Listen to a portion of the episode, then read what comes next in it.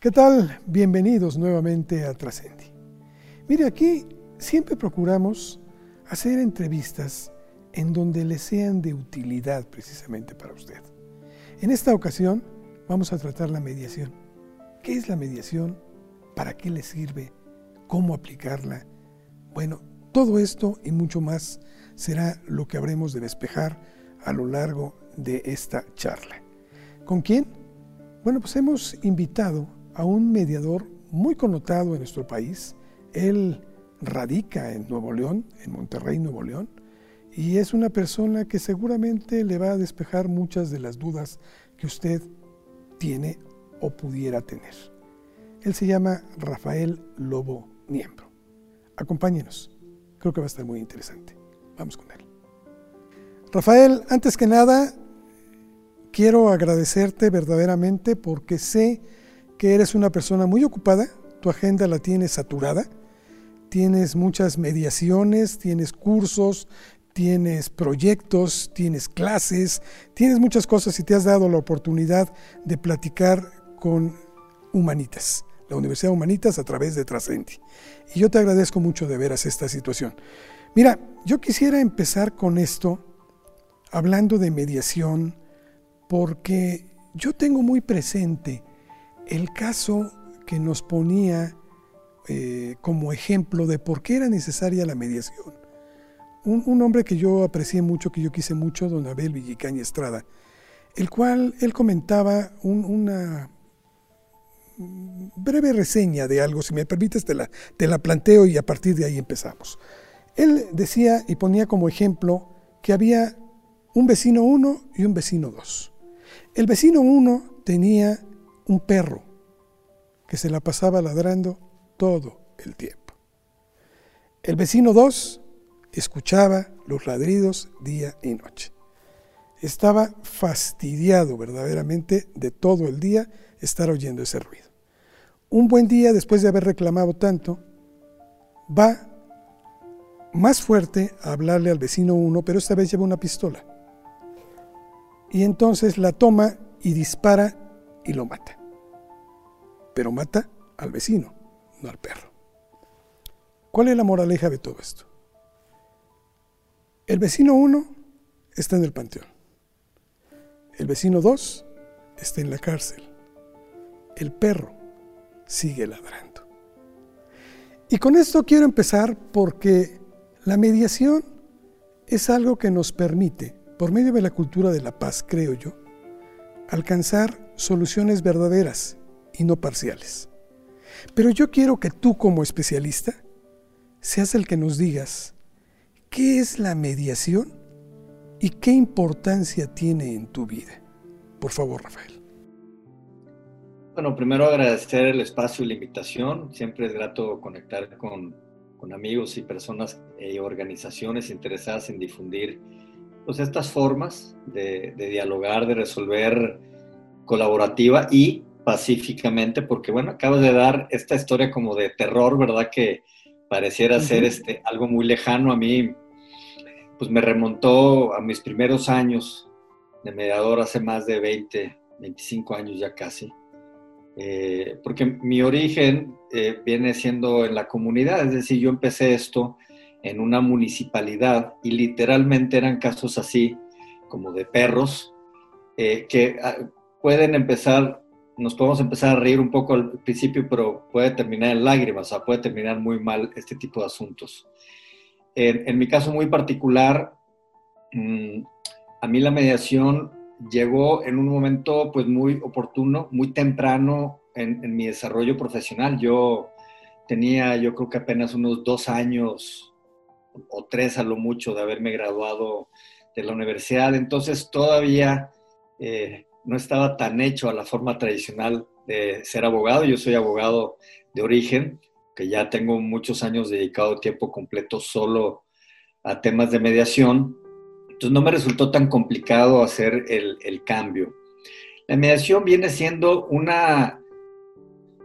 Hay distintas maneras de verlo. Lo podemos ver desde algo muy simple como una metodología, una serie de herramientas, destrezas y competencias sociocognitivas para facilitar un diálogo. Pero la verdad es que la mediación es también una filosofía de vida. O sea, cuando me preguntas cómo te ha impactado esto, pues claro que me ha cambiado la vida.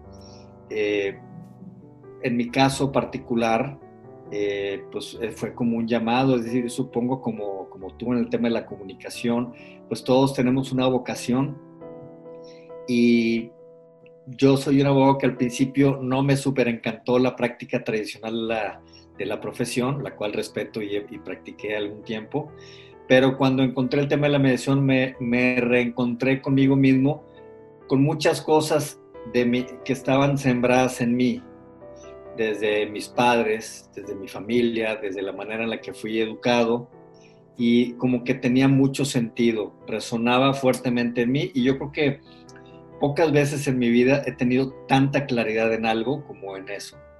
Eh, y entonces emprendí un camino que no ha terminado, ¿no? Ha sido pues, el mayor y mejor viaje de mi vida profesional eh, incursionar en, estos temas, ¿verdad? Yo estoy seguro, Rafael, que hay muchas personas que no, no, no saben todavía eh, qué es exactamente la mediación y lo que son los medios alternativos de solución. ¿Podrías describirnos esto, por favor? Sí, sin caer en algo muy complicado, porque una de las características que tiene la mediación es precisamente que se presenta como algo más informal, algo más sencillo. Eh, los métodos alternos son precisamente estas formas o metodologías o mecanismos. Alternos, hablamos de alterno a lo, digamos, como tradicional, que viene siendo los juicios, eh, los pleitos, los abogados, los jueces. Y lo que se está planteando en el mundo y también en México es una corriente, una tendencia a decir, a ver, espérense. Primero hay que hablar y el último, último recurso debe de ser ir a la guerra. Y la guerra moderna hoy son los tribunales, pero sigue siendo la guerra. Y pareciera que habíamos estado equivocados donde en México o en otros países decíamos, mira, tú primero dispara y luego pregunta. O es como si le dijeras a tus hijos, mira, cuando tengas un problema, mi hijo, primero tú peleate. Y peleando vas a resolver los problemas. Y luego platicamos. Entonces, era un poco como el mundo al revés. Y la tendencia es que no. Entonces, esos son los métodos alternos como la mediación, la conciliación o, o el arbitraje. Pero centrado en el tema en particular de la mediación, la mediación es este proceso que se lleva por una persona tercera, ajena al conflicto. Esta persona debe de cumplir o honrar ciertos principios como ser imparcial, no puede estar a favor o en contra de alguna de las partes, debe mantenerse de forma neutral, es decir, no puede imponer eh, sus ideas, sus criterios o soluciones a las personas eh, y los va llevando o conduciendo en un proceso de diálogo, de una negociación colaborativa, para que las partes mismas rescaten su capacidad y su posibilidad de de la autocomposición, de ellos mismos resolver. Lo que tenemos en México y en otros países es un alto índice de cumplimiento de los acuerdos que se han firmado en más de 20 años que tiene la mediación en sede judicial. Ni el 5% de esos convenios han regresado a un tribunal para pedir que se ejecuten por incumplimiento. Entonces, el, el camino es importante en este caso la forma en la que se hace y claro, seleccionar un mediador que esté capacitado, que tenga las credenciales, de preferencia que esté certificado y él conduce este procedimiento entre las partes en conflicto para resolver problemas de múltiple naturaleza, asuntos de orden familiar, de, orden civil, de cuestiones mercantiles, asuntos laborales. Hoy en México ya la conciliación es obligatoria antes de juicio, eh, ahora con todo lo de la reforma laboral. Entonces, hay una efervescencia y un movimiento muy importante que ya tiene algunos años, pero que posiblemente está, está llegando al pico de su mayor desarrollo en México. Oye, Rafael, yo sé que la mediación pues es ancestral Incluso grupos aborígenes eh, se cuenta que, se reunían en torno a alguien y se pasaban una piedrita, ¿no? Y el que la tenía era el único que podía hablar y los demás escuchar simplemente y al término se llegaba a una solución. Esa a lo mejor era una situación muy, muy arcaica ya Eh, supongo que ahora con la mediación, eh, obviamente estas situaciones cambian, hay metodologías, hay la ciencia misma que se aplica a la misma, pero ¿cómo llega todo esto a México, a nuestro país, que realmente tenemos muy poco de estar caminando sobre esta cultura de paz? Pues yo creo que en parte has dado en el clavo, es decir, sí tiene que ver con un tema histórico, entonces, vamos a hacer una historia larga, corta, ¿verdad? Porque el tema es, como es tú, muy ancestral. O sea, no estamos descubriendo el hilo negro, no es algo completamente no, pero como bien lo mencionas, se ha agregado cierto estudio, cierta ciencia, cierta metodología, y eso ha hecho un cambio a hacerlo de manera, digamos, empírica o artesanal, a hacerlo de manera profesional, con conocimiento. El origen que tenemos nosotros, evidentemente, se remonta hasta Roma, es decir, Roma antes del imperio tenía un personaje conocido como el Magister Gentis, que era a quien acudían las personas para resolver sus asuntos antes de ir ante la representación de autoridad que tuvieran ese entonces. Eventualmente, claro, con el imperio y todos los países que fueron alguna vez parte del imperio romano, entre ellos la península ibérica, eh, Roma creó instituciones, creó leyes y creó costumbres. Y estas fueron pasándose eh, de siglos en siglos cuando es el tiempo de la colonia, el descubrimiento de América y la colonización por parte de la corona española, traían los modelos del, derecho romano. Y encontramos en México como eh, documento histórico la Constitución de Cádiz de 1812 y eventualmente la de 1824 cuando terminó el movimiento insurgente de independencia. Estas constituciones repetían lo que venía el derecho romano, es decir, decían que las personas no podían entablar una demanda si no agotaban la instancia de la conciliación. La conciliación era obligatoria en México en aquellos años. Y lo que estamos haciendo ahorita, creo yo, es como un rescate, un reconocimiento de una tradición ancestral nuestra, que se fue desdibujando, se fue perdiendo en el tiempo, en los años, creo que nos complicamos demasiado la existencia y yo creo que las personas cuando nos perdemos regresemos regresamos a lo básico, como dicen los gringos, ¿no? Back to basics, o sea, de regreso a lo elemental. Esto es regresar a lo elemental y hoy ante la situación que estamos viviendo de COVID y el cierre prácticamente de casi un año de los tribunales para hacer justicia, esta es una oportunidad inigualable para, para pues, maximizar y potencializar las bondades y los beneficios que ofrece la mediación. ¿Dónde y quiénes son aquellos que imparten la mediación, Rafael? Bueno, ha habido eh, principalmente varios movimientos. De lo más temprano, podemos decir que, por ejemplo, eh, a principios de los 90, cuando se firma el primer Tratado de Libre Comercio de América del Norte, entre Canadá, Estados Unidos y México, tenía contemplado un capítulo de solución de conflictos para asuntos comerciales internacionales. Los compromisos trilaterales que hicieron esos países en aquel entonces sobre ciertas modificaciones y cambios a su legislación para dicho, dicho tratado tenían que ver con temas de métodos alternos, entre otros. Entonces, por ejemplo, México adopta en el 93, en el Código de Comercio, eh, un capítulo de arbitraje comercial que es una copia de la ley modelo de Naciones Unidas para el arbitraje internacional comercial.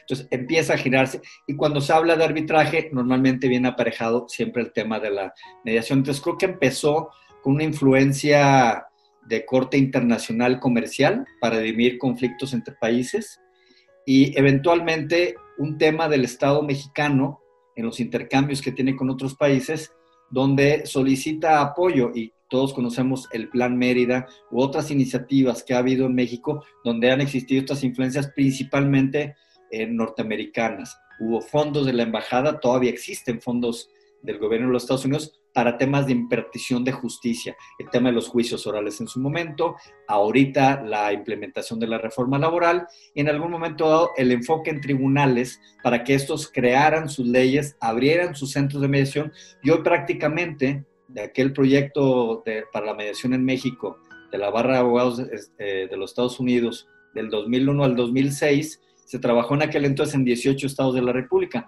Hoy casi todos los estados de la República tienen una ley y, o tienen un centro en sede judicial.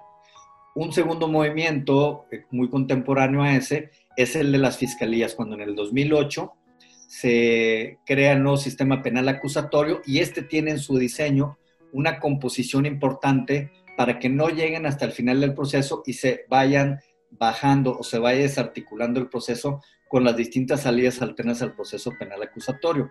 Una de ellas, las salidas alternas como es la mediación eh, y la conciliación en materia penal.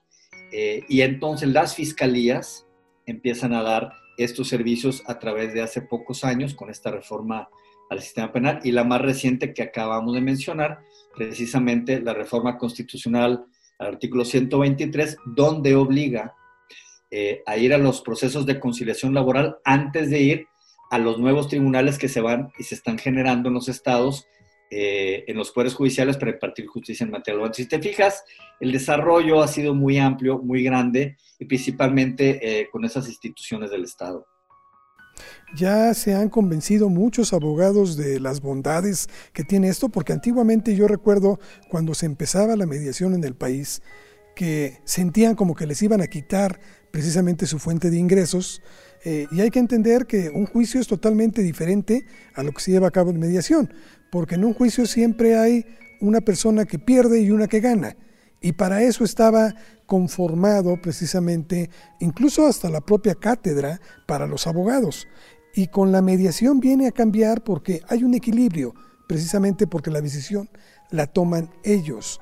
Entonces, no sé cómo se encuentren ahorita los, los abogados en esta materia, porque creo que muchos de ellos incluso han incursionado en la mediación, especializándose en la misma. Bueno, es que yo creo que por naturaleza eh, una de las primeras personas con las que acude a veces la, gente cuando tiene un conflicto es con su abogado, busca un abogado. Entonces siempre van a llegar primero con ellos, no que con nosotros. Entonces eh, hemos desarrollado pues, una alianza y una, una relación eh, que ha costado trabajo y tiempo. Creo yo que es, es un proceso que he observado no solo en México, pero fuera del país y no ha habido lugar en el mundo donde esto no se le haya podido dar la vuelta a la tortilla. Es decir, inicialmente es como tú dices, parece ser como una amenaza, como algo que viene a sustituir o incluso hasta señalar o criticar a un sistema de, justicia y no ese es el tema. Entonces, el tema tiene que ver con los jueces, tiene que ver con las autoridades, tiene que ver con los abogados eh, litigantes.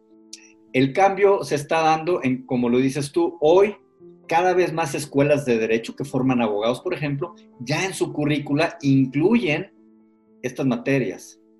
Ya existen algunos años de empezarse a hacer concursos estudiantiles de prácticas de mediación, el concurso nacional de mediación que han hecho algunas universidades o la barra de abogados de los Estados Unidos en México, que hemos colaborado con ellos durante cinco años.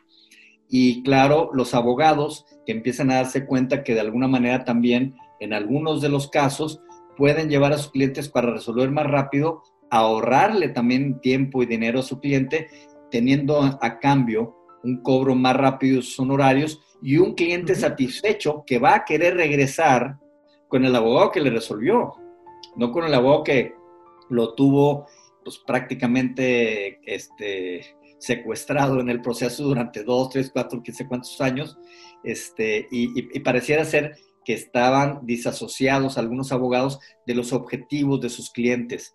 El cliente lo que quiere resolver de la mejor manera, más rápida, más económica.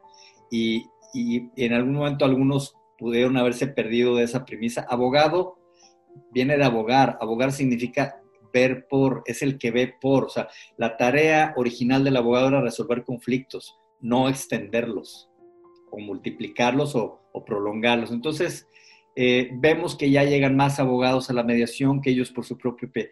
Lo que va a ser un hit es la tendencia internacional y un regreso histórico a 1824, o sea, el requisito de procedibilidad que ya tenemos en el 123 en materia laboral y que este seguramente en poco tiempo se llevará con ciertas reformas a la materia civil, es decir, que sea obligatorio antes de entablar una demanda agotar esta instancia y solamente aquellos que lo hayan intentado y no hayan resuelto, que vayan ante un juez. Porque al Estado le cuesta mucho dinero y a la sociedad los juicios. En el Estado de Jalisco, el promedio de gasto para el Estado de Jalisco de un juicio, es decir, lo que te cuesta todo el personal que tienes en un juzgado, los promedios que sacan, te cuesta 33 mil pesos un juicio. Y a veces la gente está peleando por menos de eso. ¿Me explico? Entonces es una locura, más lo que le cuesta a las partes, obviamente, de estar pagando gastos de juicio, abogados, copias certificadas, etcétera, etcétera. Entonces sí es, tenemos una justicia realmente muy cara y lamentablemente no es accesible para todas las personas. En este país hay personas que no cuentan con los recursos para pagar un perito, para pagar ni siquiera las copias certificadas de un expediente. Y eso es una injusticia de, entrada. Claro. Rafael, tocaste un tema que se me hace muy, muy importante, que es eh, la brevedad que, se tiene para una resolución porque con todos los juicios abreviados que ahora ya estamos en, varias materias en el país, eh, la mediación sigue todavía teniendo periodos más cortos de resolución y salen como amigos, como eh, compañeros, o sea, tuvimos un, un, altercado, pero a final de cuentas aquí estamos, decidimos caminar juntos, ahí muere y cada quien por su lado. ¿Cómo ha sido la respuesta que tú notas en la ciudadanía? los efectos prácticos que ha tenido la mediación y no sé, abusando de ti, si nos pudieras dar algunas anécdotas, que seguramente tienes muchísimas en esta materia. no te puedo decir que toda la gente sale agarrados de la mano, pero más o menos entre 8 y 8.5 de cada 10 casos que entran salen con un convenio. Es decir, los números que tenemos en México, una media nacional más o menos, andan por ahí, entre, entre el 8 y el 9 de cada 10 asuntos que entran. El tema es que lleguen. O sea, lo que nos ha faltado, creo yo, es que todavía ha sido un universo muy pequeño de la totalidad de los casos que hay en tribunales y de la totalidad de la población que hay en un país. Entonces, lo único que yo he visto que ha acelerado procesos para que esto realmente tenga un efecto multiplicador y verdaderamente genere un impacto en los números en una sociedad, es a través, entre otras, un requisito de procedibilidad, es decir, que tenga que agotarse esta instancia. Y entonces se van a despresurizar un poco los tribunales. También es cierto lo que mencionas, las partes las partes es difícil que comprendan qué es la mediación casi casi hasta que la vivan. Es decir, uno les puede platicar y vender los conceptos, pero son de esas cosas que solamente viviéndolas las vas a entender. Aquellos pocos que lo han vivido hasta hoy reportan eh, altos niveles de satisfacción. Es decir, las encuestas de salida de servicios que se han hecho en estos lugares indican incluso números más altos de satisfacción que el número de acuerdos que se que se firman. Es decir, si tienen un 80-85% de convenios, pero el 96%, por decir algo, dice que recomendaría ese proceso a otra persona que está satisfecho con el servicio, quiere decir que hubo personas que no resolvieron y a pesar de no resolver, reconocieron que esta era una mejor opción para hacerlo. Más allá que fuera posible o no posible, porque hay conflictos que no es el momento o no es el tiempo o no están preparadas las partes. Y, al menos se puede intentar, no te pueden obligar a ponerte de acuerdo, pero al menos sí para intentarlo. Y yo creo que nos estamos moviendo en esa dirección. Como anécdotas, pues te puedo decir que he tenido pues de todo, es decir, desde mis orígenes en asuntos comunitarios, ¿no? Eh, asuntos como el que describías así del perro que ladra, eh, asuntos de tipo familiar, asuntos comerciales eh, locales, nacionales o internacionales. La verdad es que he sido muy afortunado en mi carrera de el tipo de exposición e invitación que he tenido a participar también con organismos como el Banco Mundial, mi experiencia como mediador para el Banco Mundial, para México y el Caribe, en, asuntos internos del banco, es decir, asuntos entre los mismos empleados del banco, pues ha sido una experiencia realmente única. Entonces, pues he tenido un abanico como muy amplio de, posibilidades y pues bueno, siempre estoy abierto y aprendiendo cosas nuevas. Hemos desarrollado proyectos en sistemas carcelarios, en entornos educativos. Yo creo que eh, es difícil saber qué voy a estar haciendo mañana. La vida me ha ido llevando y presentando a lugares que yo nunca hubiera imaginado y yo pues he tratado de ser más o menos dócil a, a eso porque yo decía, ¿qué estoy haciendo yo? Yo soy un abogado, ¿yo qué estoy haciendo en una escuela? ¿O qué estoy haciendo en, en un sistema carcelario? Y bueno, a mí me invitan, hago lo mejor posible, me documento y, hay eh, experiencias muy interesantes donde la gente ha resuelto, donde las personas han encontrado un sentido a alguna pérdida, alguna situación de conflicto e incluso a pacificar entornos escolares, pacificar entornos carcelarios. Creo que nos da la esperanza que si podemos pacificar en un entorno tan complicado como es una, una penitenciaría, creo que podemos pacificar cualquier otro lugar y este país le urge que lo pacifiquemos. Oye, me llama mucho la atención y te me adelantaste un poquito a esto que te quería preguntar yo del Banco Mundial. ¿Qué hace un mediador en el Banco Mundial precisamente? ¿Cuál es tu chamba ahí? Pues eh, hay una práctica de la mediación que tiene que ver con lo que algunos autores le llaman como la mediación organizacional, es decir, hay instituciones de orden internacional que eh, tienen dentro de sus normas resolver los conflictos antes de ir ante una autoridad y eh, General Electric o compañías de ese tamaño tienen dentro de sus normas resolver a través de estas formas alternativas. Precisamente en el Estado de México estamos colaborando con la Secretaría del Trabajo para generar una red de servicios públicos y privados de conciliación laboral. Es decir, en situ, en el lugar donde se dan los conflictos, que ahí se atiendan y ahí se resuelvan. O sea, ni si, es todavía un paso atrás o antes preventivo eh, que ir ante una autoridad, porque al final no existe autoridad o presupuesto suficiente para la carga y la cantidad de asuntos que se pueden llegar a generar, y por eso que mejor que en un sindicato, en una empresa, en una cámara de comercio, puedan resolver eh, las personas que ahí están involucradas.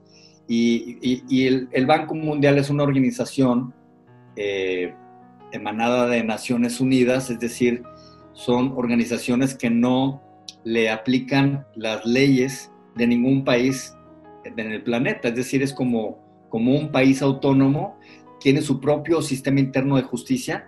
Un trabajador en México que trabaja en el Banco Mundial, por ejemplo, renuncia a sus derechos laborales en México. Aunque sea un derecho renunciable, pues no le aplica, eh, entonces como un órgano en ese sentido un poco atípico a lo que estamos eh, eh, acostumbrados, el Banco Mundial tiene una serie de salidas alternas, de métodos alternos para resolver conflictos laborales internos. Ellos no pueden acudir a una junta de conciliación o arbitraje o a un poder judicial de un país. No les aplica la norma ni la jurisdicción de ningún país. Entonces ellos tienen su propio sistema de gobierno, de legislar y de impartir justicia. Tienen un sistema interno de justicia y nosotros formamos parte de eso como externos. Es decir, yo no soy un empleado del banco, sino somos eh, mediadores regionales en varias partes del mundo que nos contratan por acto y ahí damos algo de capacitación, atención breve del conflicto y claro, mediación a veces en asuntos de tipo laboral y de convivencia que sean como en cualquier otro lugar, ¿verdad? Oye, Rafael, las, en las escuelas, en las universidades, hace un rato nos comentabas que muchas de ellas ya han incorporado. ¿Crees que esta sea una tendencia cada vez más fuerte, una necesidad, diría yo, de incluirlo en su plan de estudios en la totalidad? Sí, porque hoy en cualquier lugar que están contratando, entre las capacidades que le llaman ahora blandas, ¿verdad? Que están buscando en egresados, es que puedan resolver conflictos. Entonces, las destrezas y competencias que aprende uno como mediador le son buenas a cualquier persona. Más allá si te vas a dedicar un día o no ser mediador o conciliador, saber dialogar, saber negociar colaborativamente, a todos nos va a convenir. Entonces, este tipo de, de competencias sociocognitivas que deben desarrollar no es algo exclusivo de una profesión, es algo de las personas. Las personas generamos y vamos a enfrentar una serie de conflictos durante el resto de nuestra vida. Y lo que va a hacer la diferencia es cómo los enfrentamos, no es evitarlos, sino es cuando llega aquello que llega a tu vida, cómo respondes. Y cada vez creo que se están poniendo más en, el ojo, en la mira en ese sentido, eh, las personas, las empresas que contratan en los egresados. Y entonces las universidades están trabajando fuertemente en otro tipo de competencias eh, de manejo de conflictos es una de ellas. Y eh, yo diría que esto, aunque evidentemente los abogados han estado avanzado bastante, debería ser algo que debería estar en cualquier escuela de cualquier profesión. El desarrollo de competencias para solución de conflictos es algo hoy altamente valorado en el mercado laboral. Ok. ¿Hay suficientes mediadores en el país? No. En México existe aproximadamente, hicieron un censo el año pasado los tribunales, como de 2.600 mediadores certificados, de los cuales 600 están en la sede judicial, en los tribunales. Y los otros 2.000, básicamente el 80% de eso está en tres ciudades, que es México, Guadalajara y Monterrey, que son ciudades que ya tienen arriba de 500 o 600 mediadores eh, certificados privados. Entonces, es muy poquito para un país tan grande. Es algo que va a tener que crecer. Otra vez, lo que va a generar la demanda es que haya trabajo. Es decir, ¿para qué quieres muchos mediadores y ahorita no hay muchos casos? Y no es que no haya casos, no hay la cultura o el incentivo suficiente todavía. Si al menos los casos que están yendo a tribunales les dicen que antes de ir al tribunal tienen que agotar eso, va a generar una demanda del servicio y por ende va a crecer el número de mediadores que se van a requerir para, pues para hacer frente a tal situación. Bien. Rafael, ustedes están, digamos, y perdón la comparación, pero están a lo mejor picando piedra para tratar de tener un mundo en más paz, en tranquilidad, en demostrar que la violencia, a final de cuentas, no conduce a nada. Lamentablemente, en nuestro país creo que se aprecia de una forma urgente esta necesidad. Por eso mismo, yo quiero que tú me describas para ti qué significa trascender con toda esta labor que ustedes hacen. Pues mira, así como una definición no se me ocurre, más bien yo es algo que fui aprendiendo.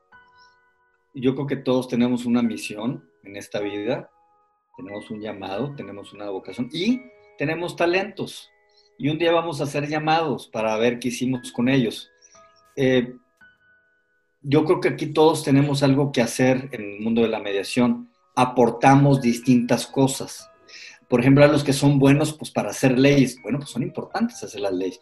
Hay quienes son buenos para escribir libros o para dar cursos o para vender o fomentar el concepto o para operar sistemas en, en distintas áreas. Entonces, aquí hay, la verdad, mucho trabajo. Yo a todos los que les digo que se animen, pues lo único que sí les puedo asegurar es que nunca se van a aburrir, porque aquí hay tanto trabajo y tantas cosas por hacer.